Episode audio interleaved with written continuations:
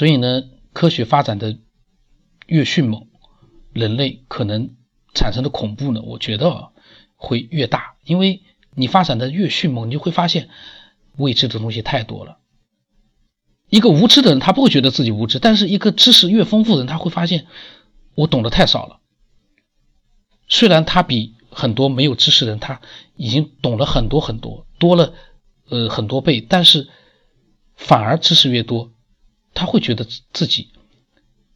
懂得越少。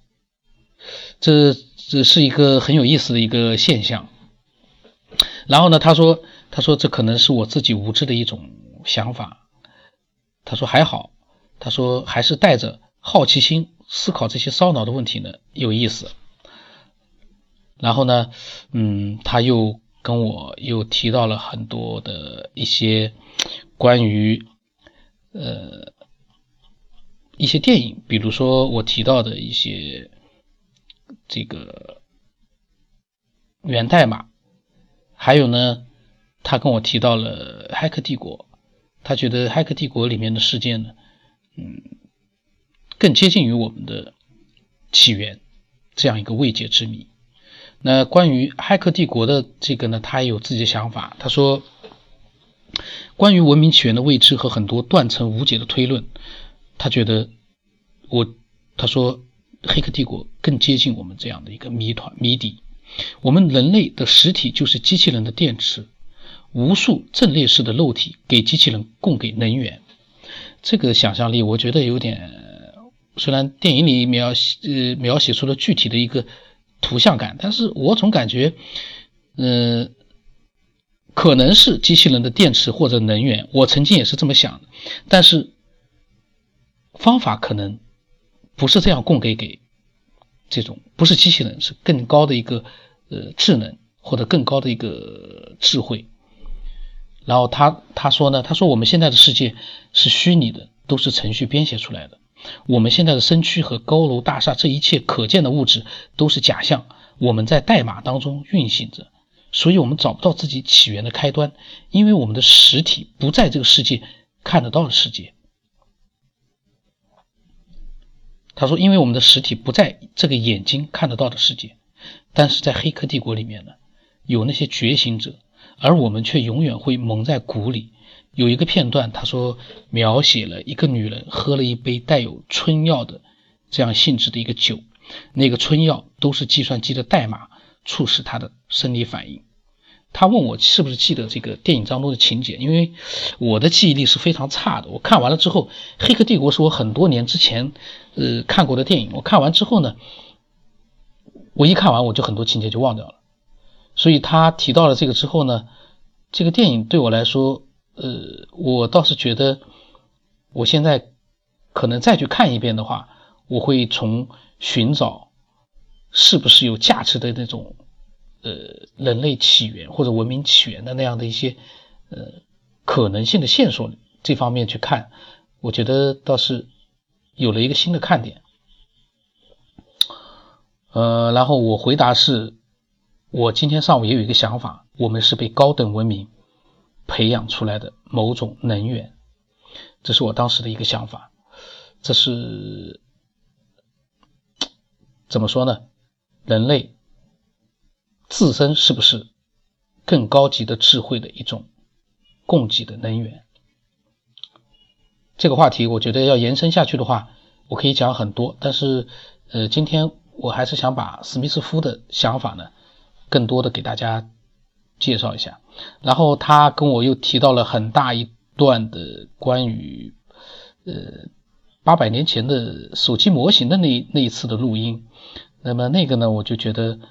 呃我不讲，我我我在想，他又跟我讲了一段关于起源的一个推测和猜猜想的一个大家都有的一个共同点，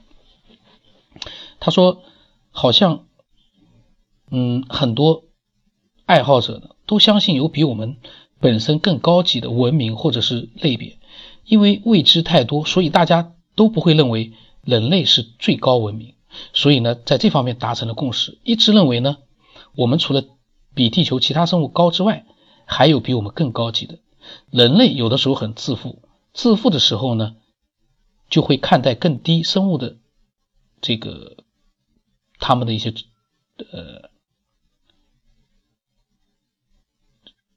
这个时候，他写的是时候。那有的时候他说又很自卑，会认为更高等生物的存在是一个必然。他意思是说，我们有的时候人类呢看不起低等的、更低等的生物，但是呢，有的时候又会很自卑的，会认为会有一个更高等的生物的存在。嗯，他的这些想法也是我所有的。那后来的一些都是在讨论我之前的一些录音和一些对电影的一些想法，包括是这个蚁人啊、蜘蛛侠、星际穿越。然后呢，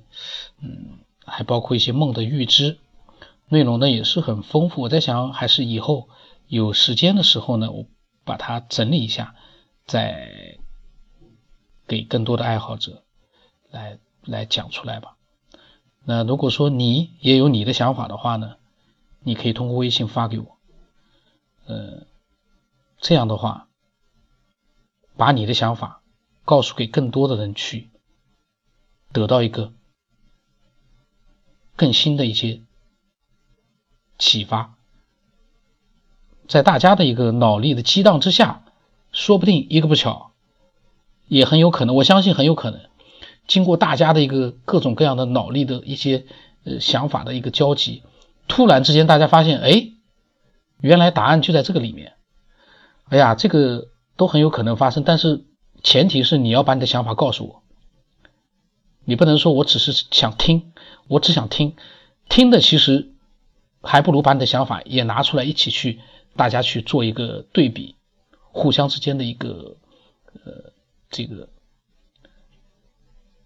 启发，可能会更有意思。也欢迎大家呢把你喜欢的那些呃内容呢分享到自己的朋友圈或者博客。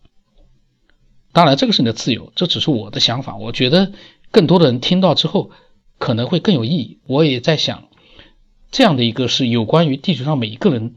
都应该会有的一个话题。为什么？其实真正在谈的人很少。那是因为大家都喜欢去听，而不喜欢去像我一样去把它表达出来。所以呢，我的想法是这样。但是你有你选择的自由，你也可以听，你也可以去分享，你也可以不听。你也可以去只听不分享，这个都是自由的选择，没有任何的一个这个呃强迫性的东西。那这一期。